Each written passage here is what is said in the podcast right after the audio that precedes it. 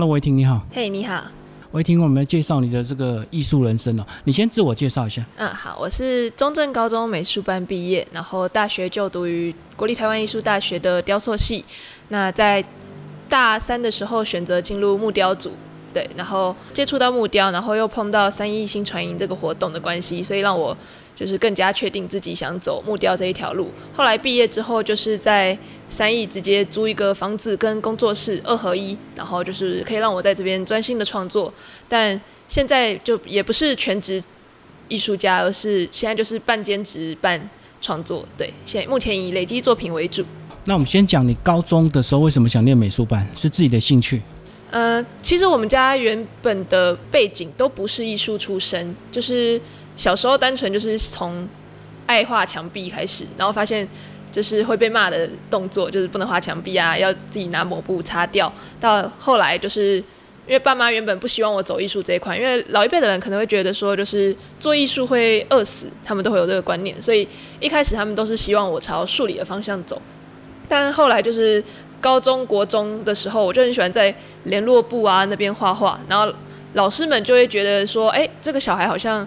比起念数理，他好像对于艺术会更有兴趣，所以老师们的建议之下，我爸妈才慢慢接受让我去读美术班。就面对现实啊？对啊，对啊面对现实。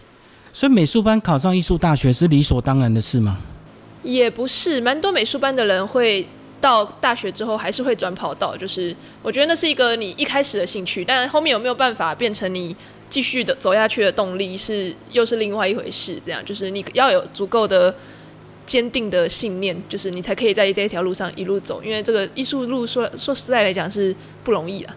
但是想考就一定考得上吗？就是你们有一定的这个考上的一个水准吗？有一定的难度，因为我是在国三的时候，我几乎每一天都去画，我们有画室，我每一天都去画室报道，然后每一天画，然后画到大概十点十一点回家，然后隔天就是一样上学嘛。呃，国中的时候就一样上学。然后放学再去画，到考前一个月，我是学校直接全部请假，然后全部都在画室努力拼升学这样。你这讲的是国中考高中美术班？因为我是国三才决定要读考美术班，所以我起步算蛮晚的，比起那些国中也读美术班的人，所以我是算是后面努力的成分比较多。就赶快恶补就对了。对。好，那后来到大学这个。怎么样决定走这个木雕组？因为高中三年我们都是做平面绘画，然后就觉得说，我都已经画了三年，我有点想尝试平面绘画以外的东西，就是把我的看有没有办法把我平常碰的这些平面观念用在立体空间中，然后就决定考雕塑系，而且刚好那时候有高中的时候有去英国游学过，那时候就有接触到雕塑这个美材，那时候做的是泥塑，然后就觉得，哎，我觉得这种。堆叠跟切削的手法，我是蛮有兴趣的，跟高中学的很不一样，这样，所以后来就决定报考雕塑。好，那雕塑再决定木雕组。对，呃，因为我们雕塑系有每一个组别都会先让你一样先碰过一次，对，然后那时候就接触到木雕，觉得哎这个香香的，然后又它的色系我很喜欢，就是咖啡色调这样。就它的纹路就对。对对对，我就觉得啊木雕的。眉材跟它的表现形态是我蛮喜欢的。好，那你在大学期间就走出你的一个这个呃主题性吗？其实大学的时候我还没有确定，就是因为老师都会希望我们以一个主轴为发想，然后去做你的整个创作主题系列。对，然后。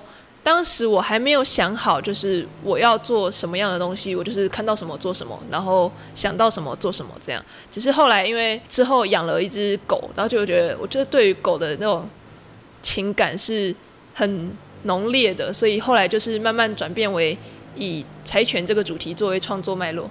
怎么会意外养到狗？因为我们家以前就一直以来都有养狗，但是在我们家的宠物观念里面，狗就是。看门用嘛，然后不能跟人类一起睡。后来我自己就决定养一只狗，然后好好的对待它。之后才发现，它对于我来说不只是一个物品，而是一个活动的个体。表现在木雕上的话，就会像说我对待这棵木头，这棵木头也曾经是一个生命。它对我来说不只是一个物品的概念，有点像小孩当自己的小孩养这样。就是呃，我成就了他的。可能他的一生，但是他也造就了我这几年的时光里很精彩啦，就是无时无刻都在为他着想，这样就有点像对小孩那样。所以你以他为发想，你就一开始是以就是以卡通形式的造型去做发想，对，因为一开始就不是做那么写实的，对，还是以他可爱的造型去做。那后面的话又可能会考虑如何把它表现得更像真实，或者是更生动，动作更活泼这样。因为我现在刻的呃形态还是偏直立或者是坐着那种比较正常的，就是把它变成那种 Q 版就对。对，好，那你不是还有另外一个系列是头发？对，另外一个系列的话是当初大二大三的时候，那时候的话，因为我本身之前有捐发的习惯，就是我会留一段头发然后去捐，我就觉得捐发的过程可以可以让我帮助到我，也许素未谋面的人，就是我可以这样帮助到他，如果他有这个需要，对，所以那时候就想说，哎，我既然有这个动作，那我就可以以这个去做发想。对，因为我们的老师会都希望说，我们是以自身的经验来做创作发想，对，因为这样比较会有对于共鸣，对，对，对于观众的共鸣。好，你头发是怎么样一系列？是头发配合人吗？就是头发可以变成任何生物的样貌，像是我之前有一件作品是头发会变白云，就是它是以它本身是一个山，然后它的头发就是山里的云雾这样。那还有之前还有像是。做一个母女，那他们母女连的地方就是他们的头发连在一起，就是就像我们头发一直会生长，也会一直老去，然后不断的长出来，再被剪掉，再长出来，再被剪掉，就是跟我们的生命一样，就是不断诞生。那可能又要面临我们的生离死别，然后再不断的诞生这样。可是你在这个头发的纹理处理上，不就非常的难？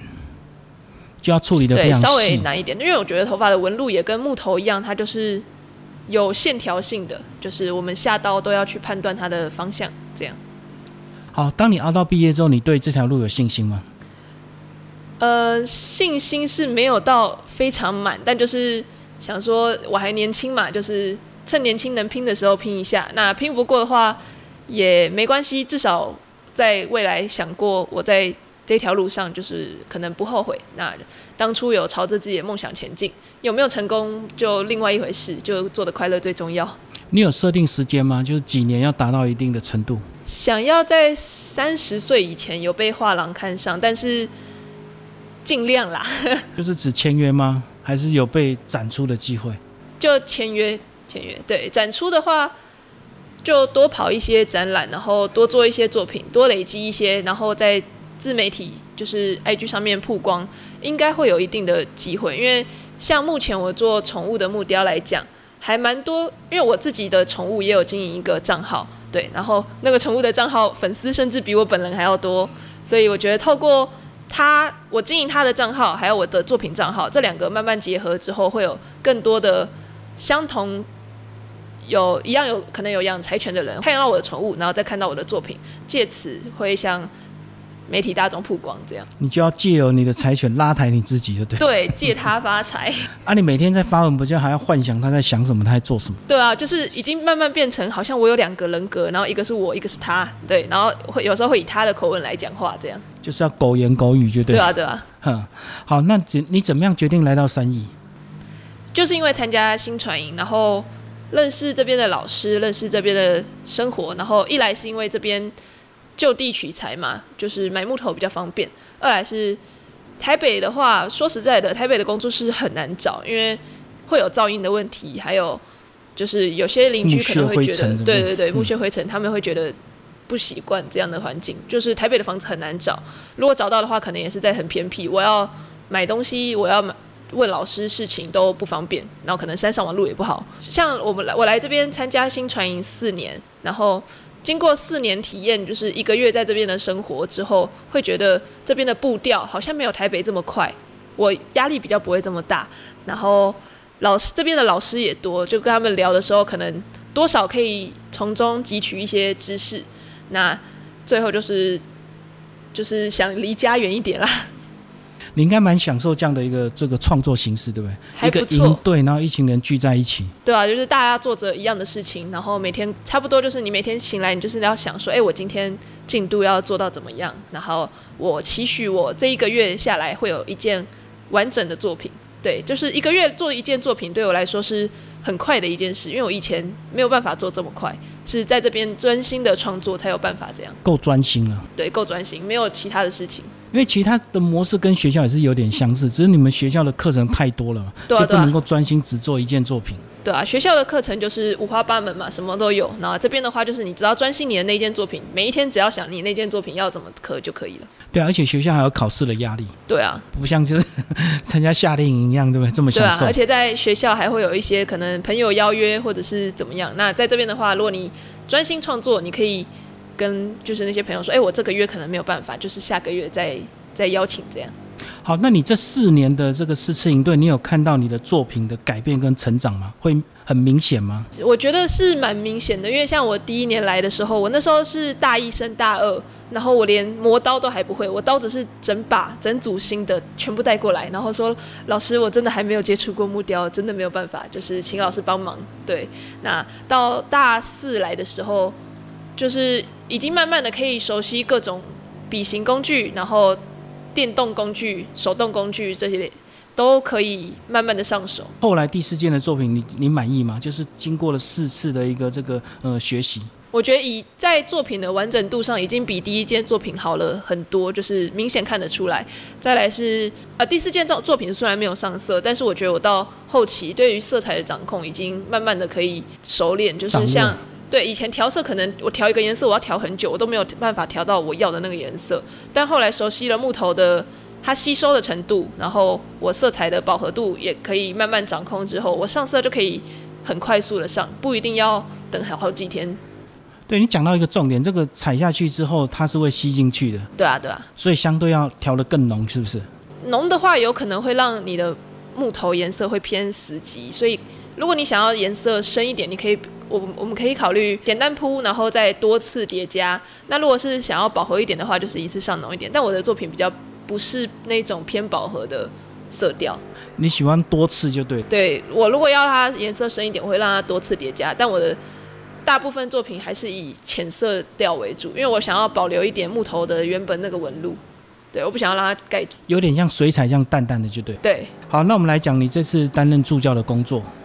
呃，因为之前参加了四年的新传营嘛，所以这一次来三义住，然后想说，哎，既然我都来住了，那我就是想体验看看当工作人员，有用不一样的视角来看待这个营队。所以应该蛮享受的吧，当助教，而且重点是还有薪水，对不对？对啊，跟当学员不一样。而且新传营有一个好处就是你三餐他都会给，就是你不用想说我今天要吃什么，那个这个问题真的好难。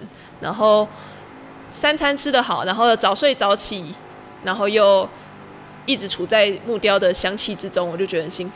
而且你看学员好像就看到以前你大一大二来的时候的你，对不对？哦，对啊，就是哦，当初的我也是这样子过来的，好像就觉得还蛮欣慰的。